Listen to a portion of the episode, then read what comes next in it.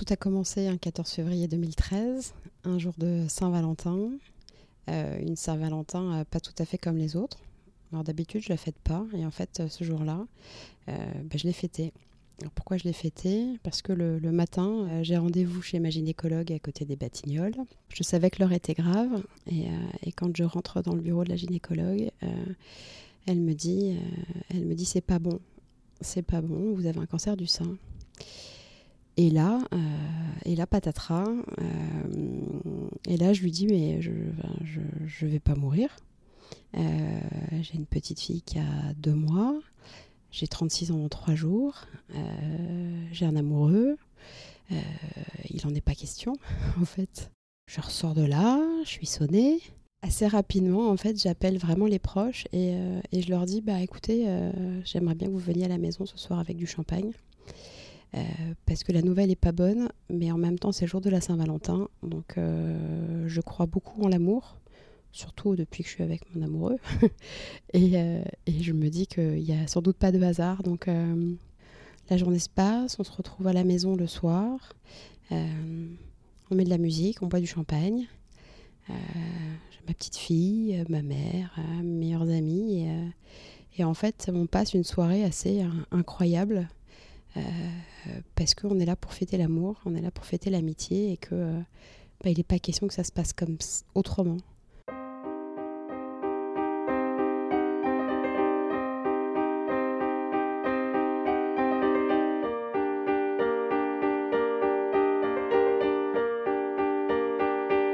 que l'on a un cancer, c'est passer par un tsunami émotionnel, puis affronter des vagues successives et gigantesques d'épreuves, d'actes médicaux, de douleurs, de petites victoires ou de grands abattements. Vient enfin, parfois, le jour du soulagement, le début de la guérison. La vie va pouvoir reprendre son cours. Le tsunami semble passer. Mais le retour au travail peut être vécu comme une nouvelle tempête, les chiffres parlent d'eux-mêmes. Selon une enquête publiée dans le rapport 2013 de l'Observatoire sociétal des cancers, une personne sur trois perd ou quitte son emploi dans les deux ans après un diagnostic de cancer. Patricia Asensi-Ferré avait une belle carrière devant elle quand elle a appris sa maladie, mais c'est vers un autre chemin professionnel que l'a guidée sa guérison. Un chemin long et qui a commencé ce jour-là. Et trois jours après, c'est mon anniversaire. Euh, c'est la seule fois où je l'ai fêté un midi, c'est tombé un dimanche. Et là, euh, là, il y a plus de monde qui, sont qui est passé à la maison. On était même très très nombreux et c'était très bizarre parce que bah, c'était un anniversaire, mais en même temps, tu es encore dans un moment où tu te dis putain, peut-être que c'est ton dernier anniversaire. Euh, donc, tu appelles des gens que tu n'aurais pas forcément appelés, qui viennent de loin, qui n'auraient pas forcément prévu d'être là ce jour-là. Et donc le 17 février, en fait, mes 36 ans. Et, euh, et après, les choses s'enchaînent très vite. Euh, rendez-vous euh, rendez-vous chez, voilà, chez l'échographe. Très beau, par ailleurs. J'espérais ne jamais revoir. Très sympathique et très beau. Et en même temps, vraiment pas très envie de le revoir. Et en fait, bah, si, je le revois. Donc on fait l'IRM et là il me dit bon bah déjà ce qui est bien c'est qu'il n'y en a pas voilà l'autre sein il n'y a rien donc c'est juste là donc il me dit bon vous avez de l'énergie, donc euh, votre énergie, il va falloir la, garder. Et euh, je me dis, bah ouais. il me dit, vous en avez pour un an. Je bon, d'accord. On repart à pied avec mon amoureux. Puis là, il fait beau, en fait. Puis on marche sur les quais. C'est pas très loin d'un. Ouais, quai de Grenelle. Et, euh, et on a l'ombre, enfin le soleil et l'ombre au-dessus de nous. Et en fait, je vois nos ombres qui marchent côte-côte. Et, et j'ai une photo. J'ai fait une photo de nos ombres qui, tiennent, qui se tiennent la main à ce moment-là. Et, et là, on se dit qu'il n'y a vraiment pas moyen, quoi. C'est euh, c'est no way, c'est pas, pas possible. Et, euh, et, on se pose dans ce café et puis on se dit, je sais pas comment ça vient, mais en fait, on, on lui a donné un prénom en fait à ce, cancer. Et on l'a appelé Roberto. Voilà, alors ça c'est pourquoi Roberto, je sais pas, on connaissait pas de Roberto, je pense que c'est peut-être ça. Euh, et rapidement c'est Roberto et quand du coup on, joue à la, chirurgienne et elle me dit bah voilà, soit on commence par l'opération, soit on commence par la chimio, euh, bah, je lui dis bah non, opération. Parce que euh, là, pour l'instant, entre ma petite fille euh, Carmen de deux mois et moi, il y a ça en fait. Il y, a, Roberto et qu'il n'en est pas question. Et puis j'avais pas envie de vivre avec le suspense de dire alors ça marche la chimio, ça réduit, ça pas réduit. Donc non, puisqu'il était perdu pour la cause, embarquez-le et, et, ça ira bien. J'ai une petite fille, Carmen, qui avait donc deux mois à l'époque. Et en fait, juste avant le début de la chimio, il y a eu l'opération, ils ont fait des prélèvements et donc on a rendez-vous avec l'oncologue qui va vous dire un peu à quelle sauce vous allez être mangé. Et donc il m'avait expliqué le protocole et en fait en rentrant à la maison, euh, Carmen elle était dans une espèce de nacelle qui bouge toute seule et tout, elle était bien.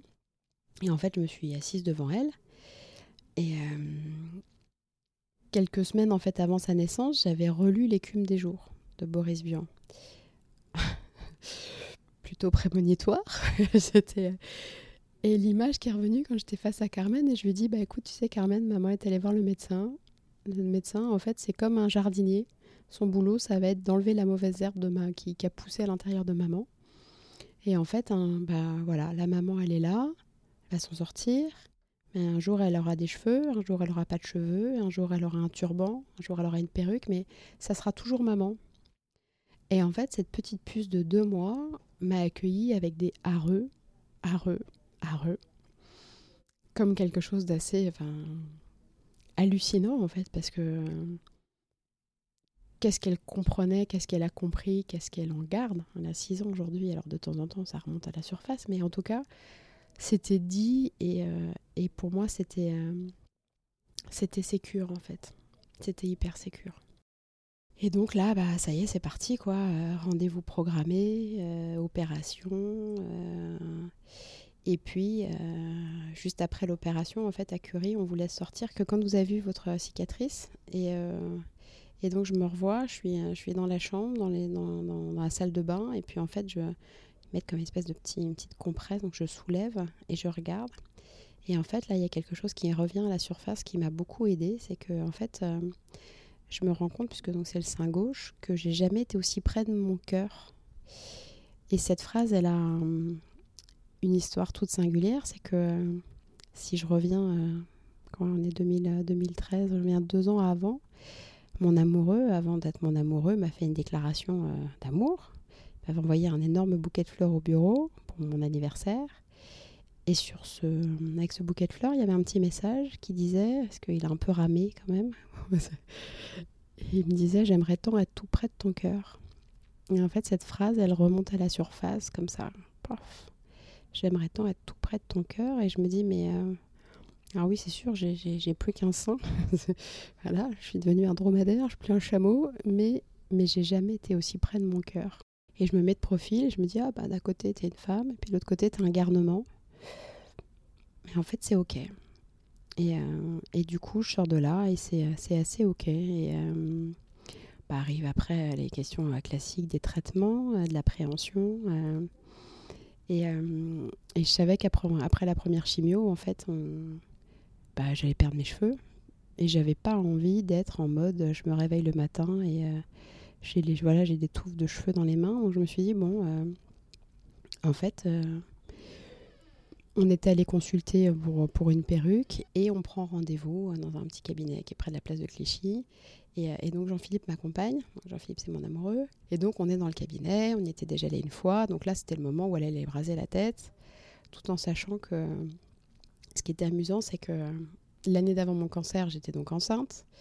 Et en fait, quand j'ai appris que j'étais enceinte, j'avais les cheveux un peu longs et petit à petit, je les ai raccourcis le plus possible. Enfin, et en fait, juste avant d'accoucher, donc en décembre, je me suis retrouvée à avoir les cheveux mais hyper courts. Ce qui fait qu'à ce moment-là, en fait, là, en février-mars, je savais exactement quelle tête j'aurais quand ça repousserait, parce que je l'avais fait quelques, quelques semaines avant. Et donc on discute, on commence à se préparer, et puis là Jean-Philippe dit bon bah moi je vais aller aux toilettes, je reviens, euh, ok on vous attend, et puis on attend, et puis il revient pas, et on le voit pas. Puis là elle me dit bon bah on va peut-être y aller, hein. je dis bah ouais on va y aller. Et, euh, et, en fait donc je suis sur un fauteuil, je suis dos au, miroir, et donc elle sort la, la, la, tondeuse, et donc elle me, elle me, voilà, elle me rase la tête. Et au moment où elle termine, Jean-Philippe arrive et, euh, et, je vois à son visage que ça me va bien. il, arrive avec une tête hyper étonnée. Waouh, waouh. Et là, elle me retourne et je vois ma tête effectivement en mode G.I. Jane. et, en fait, c'est pas moche. Et du coup, c'était assez marrant. de voir avant tout dans son regard que c'était que c'était chouette. Je pars quand même avec ma petite perruque, une petite coupe courte, et en fait la perruque elle a un nom et elle s'appelle Ginger. Et donc le lendemain on part en Israël, c'était prévu. En fait mon amoureux, il a beaucoup de qualités, mais il ne parle pas bien anglais. Et en fait, il devait intervenir en anglais. Et comme il ne pouvait pas, il s'est dit que ça serait sans doute une bonne idée que je fasse la traductrice. Donc c'est pour ça que je suis partie avec lui. Et donc on se retrouve le lendemain à Jérusalem, qui est un côté donc mur des lamentations, donc un côté quand même assez euh, voilà étrange. Et euh, moi j'ai fait ma première cure de chimio, donc je suis plutôt bien dopée euh, en termes de voilà en de ce qui fait que j'ai quand même assez la pêche quoi. Donc j'ai ma perruque, où j'ai mes turbans, tout ça. Et, et le, surlendemain, en fait, on est dans l'hôtel, euh, voilà, parce que c'est organisé, un colloque est organisé dans un grand hôtel, et puis lui, il n'est pas là, et moi, je prends ma douche, et je sors de la douche. Et en fait, dans le couloir, je me croise face à un grand miroir, où je suis à poil, hein, sors de la douche, euh, j'ai le crâne rasé, et j'ai ma cicatrice. Et en fait, ce qui a été assez fou, c'est que à ce moment-là, je crois pouvoir dire que j'ai rencontré la femme au-delà. Euh, J'aime bien les sables, j'aime bien les talons, tout ça. Mais là, j'ai vu en fait que bah, j'ai rencontré, là, je me suis rencontrée en tant que femme. Et je me suis dit, ça a été un moment où là, je me replonge dedans. Et c'est vrai que je revois. Et pourtant, euh, j'avais rien des attributs classiques de la femme, avec un crâne rasé et une cicatrice à la place du sein gauche. Et ça, finalement, c'est un moment qui m'a donné beaucoup de force et, euh, beaucoup de courage de me dire que ma féminité, elle était, euh, elle était bien plus intériorisée et bien plus peut-être même puissante que ça. Et c'était hyper hyper émouvant parce que l'après-midi, quand j'ai fait l'intervention, j'avais ma perruque en fait, et le soir j'avais un turban et, en fait les gens ont bien compris et, et, ça a créé quelque chose qui était qui a été hyper fort et avec une empreinte finalement très joyeuse alors que la veille, je m'étais juste quand même rasé la tête, ce qui a priori est quand même quelque chose de plutôt sinistre. Bah finalement, c'était assez, euh, assez fort.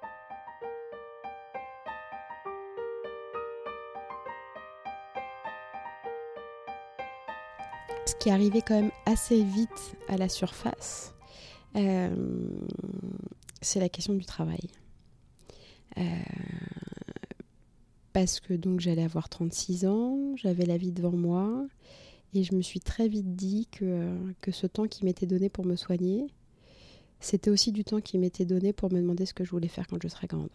Professionnellement, donc j'étais en congé maternité, mais juste avant ça, euh, j'étais euh, chef du département des relations avec les élus au Centre des Monuments Nationaux, qui est un établissement public culturel qui gère le Panthéon, l'Arc de Triomphe, le Mont-Saint-Michel, un très bel établissement public dans sa mission. Donc je suis en charge des relations avec les élus. Euh, autant dire que maintenant je pense qu'il y a prescription. À l'époque ça s'était pas très bien passé.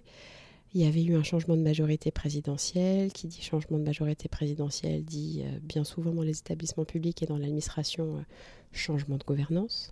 Et, et finalement, bah, du coup, moi étant en congé euh, d'abord mater, puis en congé maladie. Il y a eu une réorganisation et, euh, de manière tout à fait courtoise, mon poste a été supprimé du comité de direction énergie, ce qui était très très chic.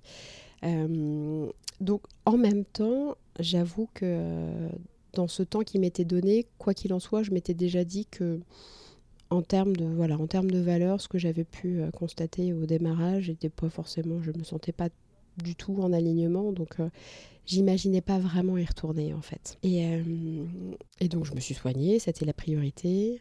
J'ai eu la chance de faire de très belles rencontres et d'être soutenue aussi dans le cadre de parcours un peu, euh, un peu parallèles aux, soins, euh, notamment avec une belle association qui s'appelle Skin, qui forme des binômes en fait de reconstruction par, par l'art.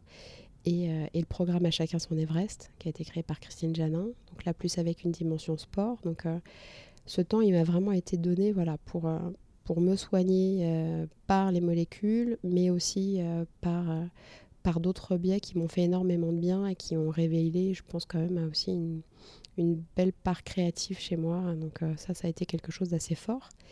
Et du coup, quand, quand il s'est agi de, reprendre le travail, puisque donc j'ai rencontré mon président de l'époque, qui me proposait un très joli placard dans un château. Et, de manière polie, je lui ai dit que puisque la princesse avait combattu le dragon, qu'elle avait gagné, elle allait sortir de la tour et que j'avais d'autres projets effectivement que de croupir dans une autre tour, même dans un joli château. Et donc là, on est rentré dans une période de négociation un peu hard. Euh, voilà, je garderai quelques, quelques épisodes pour moi, mais c'est vrai que j'ai pas eu vraiment de regret à quitter, cette, à quitter cet établissement. Je l'ai regretté, j'ai regretté que ça se passe comme ça, puisque pour moi c'est vraiment voilà la mission de service public, c'est quelque chose qui est assez structurant et fondamental, mais ça n'a pas été très chic-chic dans l'approche. C'était pas très chic euh, de placardiser une femme enceinte, et puis un sujet de congruence aussi par rapport après à la question du cancer, quoi. Euh, dire, euh, on peut, on peut être partenaire de, de belles enseignes qui agissent justement aux côtés des femmes qui ont un cancer du sein, et je pense qu'en interne, c'est pas mal d'être un tout petit peu congruent par rapport à ça, en fait. Mais en même temps, je n'ai pas de regrets puisque je suis, j'en suis sortie. Euh, moi, ça m'a permis aussi de cheminer et puis quelque part de renforcer aussi un peu mes convictions, même si je me serais passée de devoir, euh, on va dire, mener un, autre combat après ce combat, parce que quelque part, il y avait un côté très gratuit. Et, euh, et en fait, j'ai négocié mon départ de manière assez. Euh, c'est vrai que c'était quand même assez. Il a fallu de l'énergie pour ça. J'aurais préféré la mettre ailleurs, mais bon, c'est comme, c'est comme ça finalement. Moi, j'ai eu la chance d'être euh, bien entourée, de savoir où je voulais aller. Donc finalement, j'ai pas eu à en souffrir trop, mais je pense qu'effectivement, enfin, on aurait vraiment pu faire autrement en fait. Avant de partir en congé mater, moi je m'intéressais déjà à tout ce qui était responsabilité sociétale. Quand du coup j'ai commencé à négocier mon départ, l'idée de, parce que je me suis formée à HEC, à l'école de commerce, au coaching de dirigeants, c'était pour accompagner des élus après une défaite électorale, avant qu'ils ne reviennent. Et les choses se sont un peu fondues sur le fait de proposer en fait une approche de la gouvernance locale inspirée de la RSE justement. Donc les choses se sont mises en lien assez rapidement et, euh, et du coup je suis sortie des effectifs euh, fin 2014 et en janvier 2015, j'ai créé ma structure qui s'appelle Synchronicité avec un C majuscule de la cité, avec ce euh, projet-là. Euh, à l'époque, j'étais sur Paris. Euh, et c'est le moment où on a décidé de, déménager à Lyon, parce qu'on en avait un peu marre de vivre à Paris dans ces conditions. Et là, en prenant un peu de recul du fait de, bah, de me déplacer, du coup, je me suis intéressée à un sujet qui était un peu trop près de moi au démarrage pour le voir, qui est comment une personne et un emploi se retrouvent après longue absence, heureuse ou malheureuse, constatant que souvent euh, bah, les retrouvailles n'avaient pas lieu et que s'il y avait des divorces, c'était plutôt des divorces pour faute que par consentement mutuel. Et que ça, c'est complètement ballot parce que euh, ça nuit à la personne, ça nuit à l'entreprise, ça nuit au collectif, ça nuit à la performance, enfin ça nuit à tout. Et c'est tout sauf responsable, mais c'est surtout pas pragmatique. Donc j'ai creusé, j'ai eu envie de creuser cette question-là. À la fois, moi, je me suis formée au coaching, je me suis formée aux outils de bilan de compétences, j'ai découvert différentes formes de médiation par l'art, par le sport. Donc ça s'est construit, en fait, c'est le chemin qui s'est construit. Il y a un moment, c'est comme euh, ce jeu quand on est gamin où on réunit les points, en fait, 1, 2, 3, et à la fin, ça fait une image. Quand tu es dedans, tu vois pas ce que c'est. Et puis à un moment, bah, bah ouais, bah oui, évidemment, c'est ça, quoi. Un jour, on doit être en juin 2017. Je suis dans mon bureau à Lyon et, euh, en fait, je, parlais justement de, ce programme d'accompagnement sur la longue absence que j'ai porté avec mon, entreprise. J'ai frappé à la porte de pas mal de, boîtes. On a été bien reçus. Puis on nous a dit Ah ouais, ouais, c'est vrai, c'est innovant, votre machin là. Euh, autour de la personne, la relation au travail, vous travaillez avec la culture, le sport, machin, très bien. pour les congés parentaux, super. pour les cancers, très très bien. Mais on a un petit sujet là quand même, c'est avec euh, le burn-out. Là, la question du burn-out, euh, si on accompagne les gens qui reviennent après un burn-out, tout ça, euh, qu'est-ce qu'on va penser? Est-ce que ça veut dire qu'on a une responsabilité? Est-ce que ça veut dire que...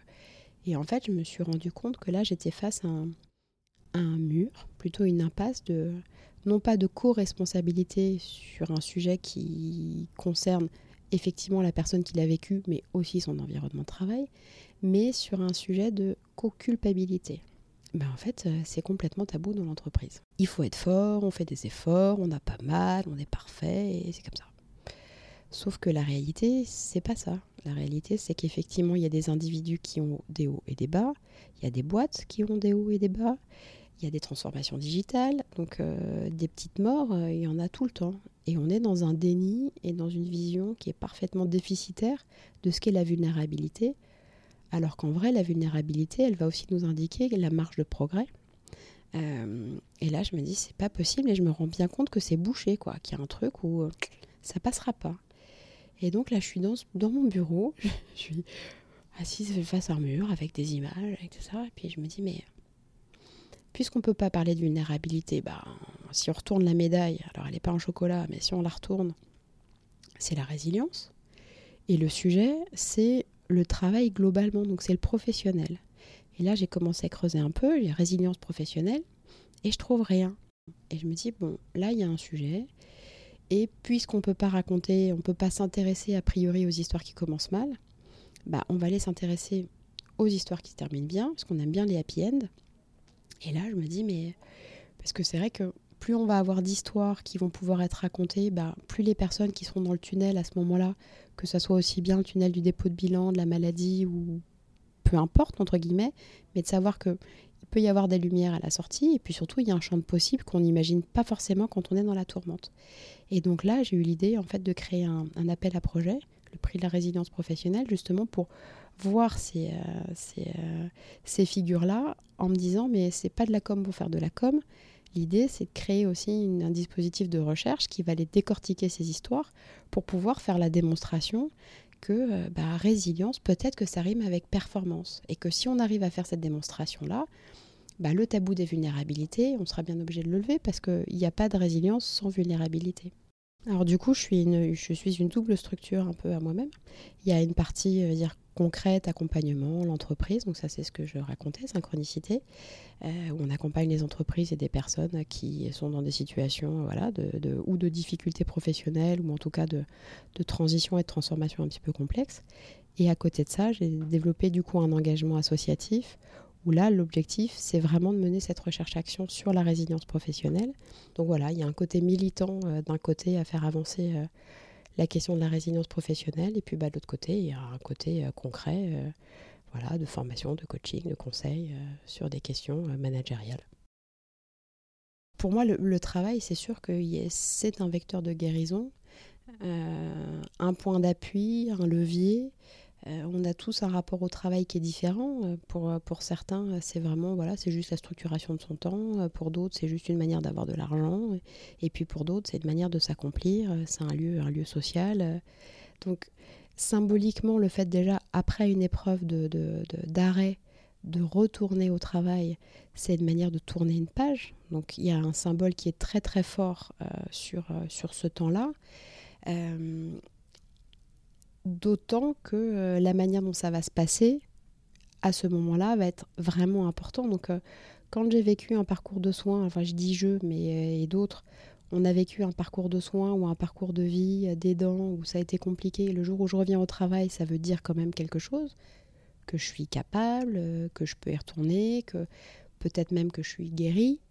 Et la manière dont je vais être accueillie, dont je vais reprendre ma place ou pas dans mon écosystème professionnel, va être hyper structurant pour la suite.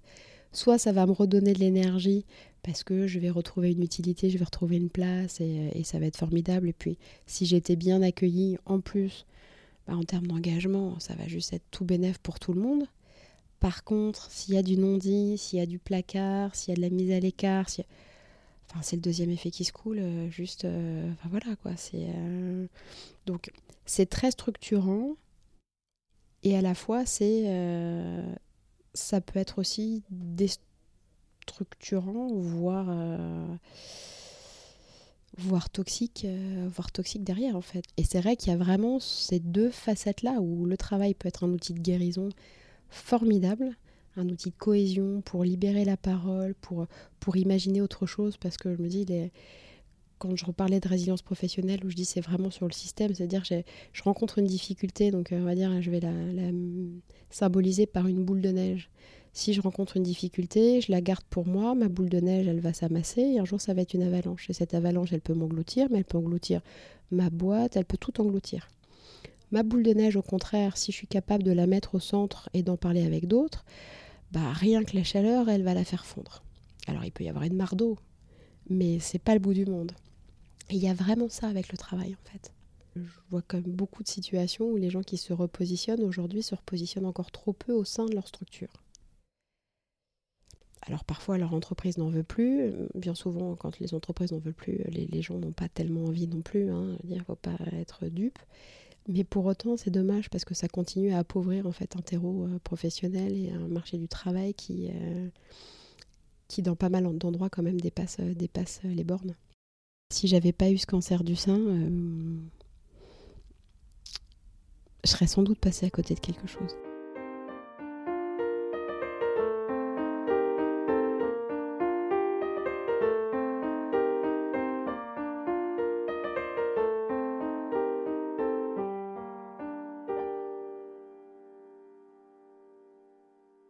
Patricia Asensi-Ferré est la fondatrice de Synchronicité, une société de conseil qui accompagne les collaborateurs et les employeurs dans les moments difficiles. Elle a également cofondé l'association Envie de résilience ainsi que le prix de la résilience professionnelle. Nous espérons que vous avez apprécié son récit. Si c'est le cas, n'hésitez pas à en parler autour de vous et à le partager. Et puis retrouvez ce jour-là un podcast de Psychologie Magazine tous les 15 jours. À très vite